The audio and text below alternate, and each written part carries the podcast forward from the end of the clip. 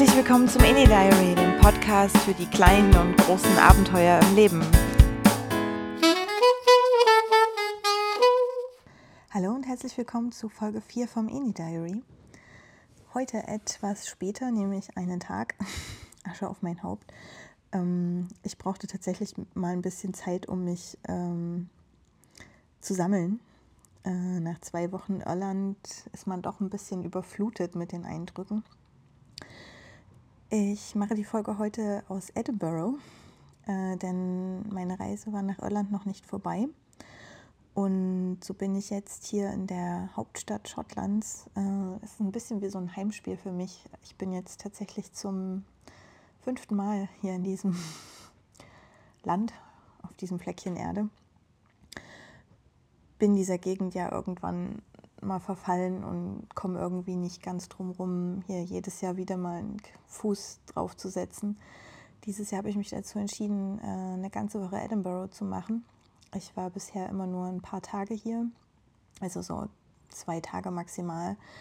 Äh, diesmal sind es tatsächlich sechs Tage, die ich hier bin. Ähm, es ist jetzt gerade auch die Festivalsaison, das habe ich so auch noch nicht hinbekommen.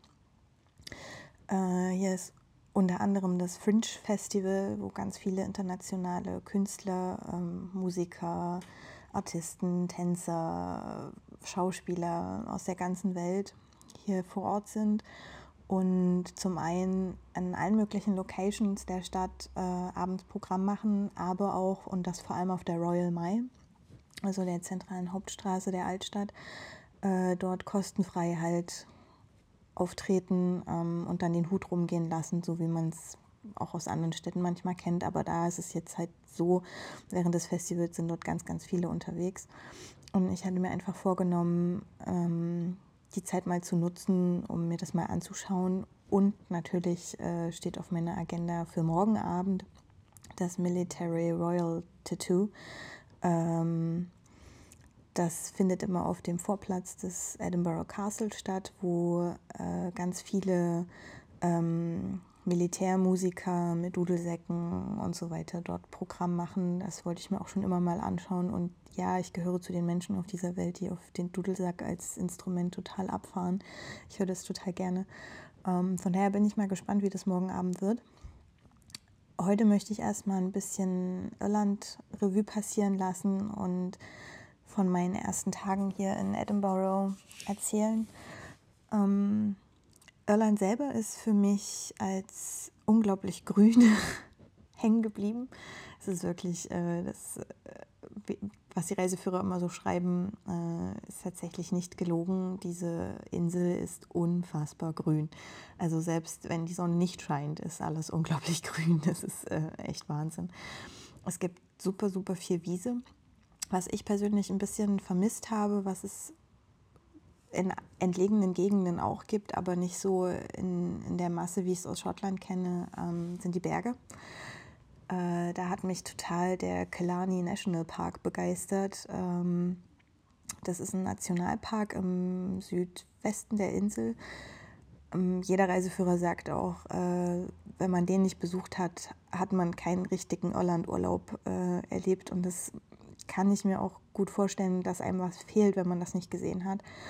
Weil das ist so ein Stück unberührte Natur, so Wildnis pur, ähm, dass es einfach umwerfend ist. Es ist also die, die Verbindung aus Grün und Bergen ist dort echt super. Ähm, wir sind, äh, ihr erinnert euch an Berit von der letzten Folge.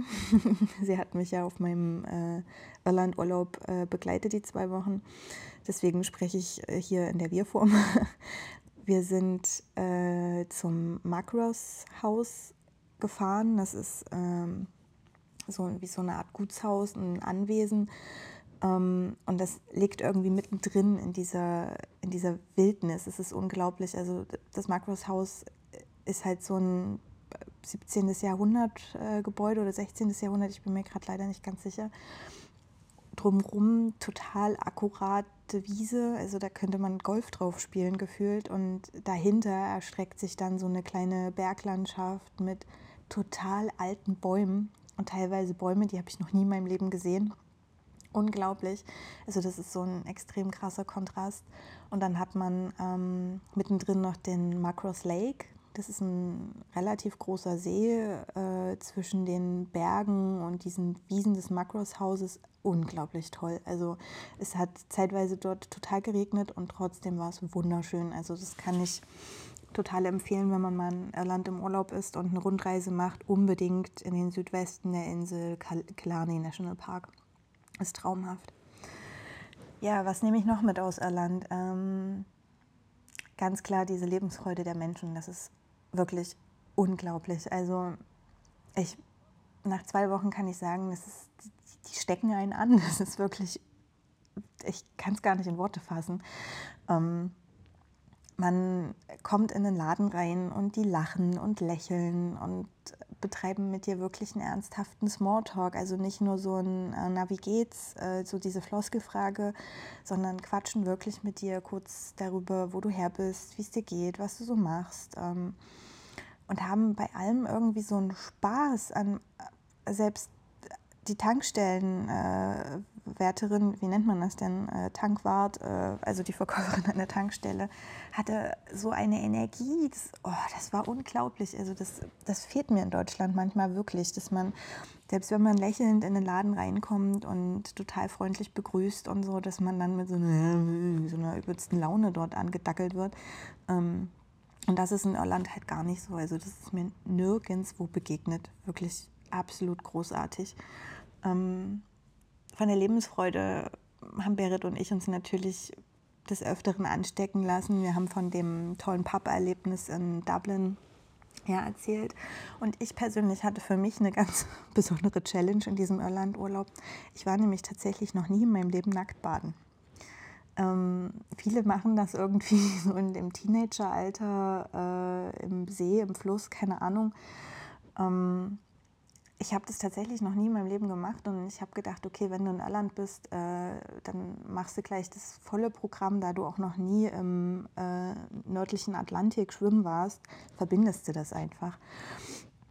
Und ich habe mich sehr viele Tage davor gedrückt. Äh, vor Dingen, wir waren dann auch an der Westküste, ähm, direkt am Meer, hatten dort äh, in der Nähe von Milltown Mall Bay, das liegt zwischen Limerick und Galway, direkt an der Westküste, eine ganz tolle Ferienwohnung und äh, waren dort, wie gesagt, auch nur einen Katzensprung vom Meer entfernt. Und ich habe mich halt wirklich mehrere Tage gedrückt und am vorletzten Abend waren wir dann äh, an so einer Strandbucht, äh, wo auch überhaupt nicht viel los war. Und ich glaube, dort war eigentlich auch Baden verboten. Aber die, der Atlantik, der war so unglaublich ruhig. Ähm, es war schweinekalt, also Außentemperatur waren so 16 Grad oder so. Und äh, der Wind kam dann auch zunehmend auf und ich habe dann gedacht, okay, nee, komm, jetzt packst du das, das machst du jetzt einfach. Ähm, ja, und dann bin ich dort Nagedai in den Atlantik reingesprungen und war danach total glücklich. Also wirklich dieses, dieses Gefühl, wenn man so eine, so eine Challenge gemeistert hat, die man sich vorgenommen hat, ist schon unbeschreiblich. Und dann dachte ich äh, gleichzeitig, oh mein Gott, jetzt hast du das auch wirklich so bei diesen typischen 16 Grad gemacht, äh, so wie die meisten irgendwie Irland oder Großbritannien kennen. Und bist halt bei diesem schweinekalten, also verhältnismäßig schweinekalten Wetter ähm, in den Atlantik gesprungen, ja. Es war wirklich total abgefahren. Ja, also Irland ist großartig.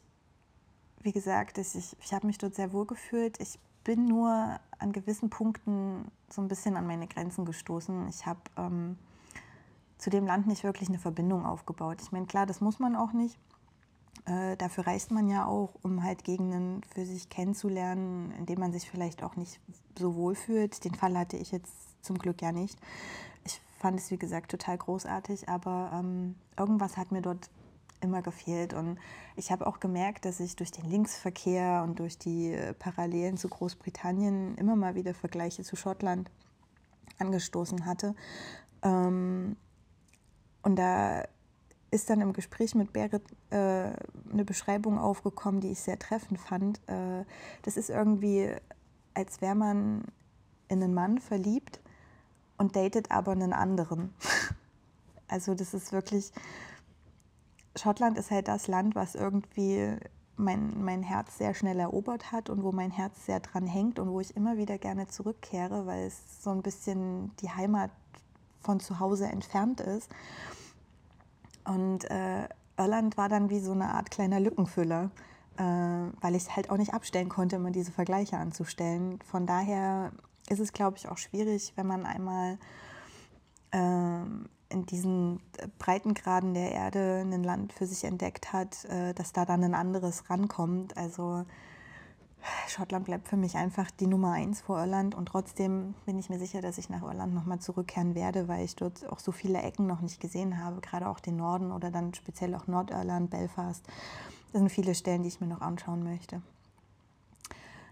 Jetzt aber bin ich total happy, äh, noch eine Woche hier in Edinburgh zu haben, auch wenn die Woche erstmal ein bisschen holprig begann. Also die Anreise war alles super. Ich war dann nur mega erschöpft, äh, als ich endlich hier in meiner Unterkunft angekommen bin, wo ich übrigens gerade auf dem Teppich sitze, ähm, um die letzten Sonnenstrahlen einzufangen, die hier an der Ecke des Fensters äh, noch reinscheinen. Es ist jetzt mittlerweile fast äh, 19 Uhr hier in äh, Großbritannien und äh, ich genieße gerade diese Sonne hier, deswegen Teppichplatz und der Teppich ist total flauschig.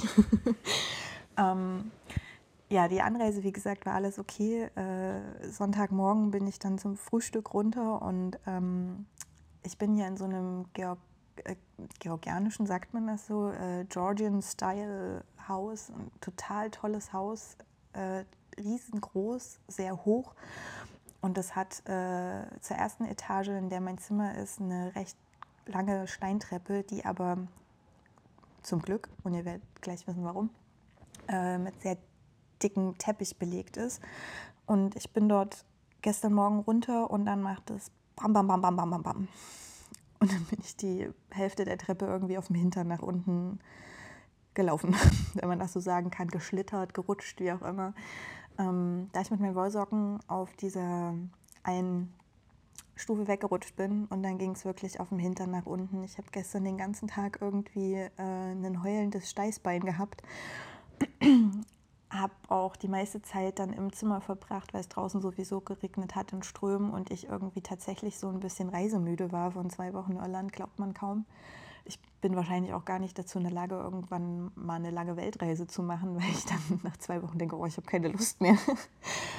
ähm, ja, von daher habe ich gestern erstmal ein bisschen meinen Rücken dann geschont. Das hatte sich alles ganz schön gestaucht. Und heute war ich dann aber frohen Mutes und voller Energie draußen und bin wie so ein Honigkuchenpferd durch diese Stadt gelaufen, weil das so gemütlich ist, so schön, überall diese, diese Altbauten, dieser dieser historische Kern mit den kleinen Gästchen. Es sind zwar unglaublich viele Menschen unterwegs, aber trotzdem ist diese Stadt gerade mega entspannt. Also man kann hier so richtig schön sein. Ja, ich werde mal schauen, was ich die nächsten Tage noch so erleben werde. Morgen das Military Tattoo, ich freue mich total, werde davon berichten. Ähm, und heute konnte ich auch noch Tickets für eine Show mit äh, Danny McGaskill, dem BMX-Typi, bekommen. Den kennen vielleicht manche von YouTube oder so. Äh, freue ich mich auch schon total drauf. Das ist dann am Donnerstag. Ja, ich werde auf jeden Fall berichten und bis dahin, Cheerio und passt auf Treppen auf. Die können gefährlich werden.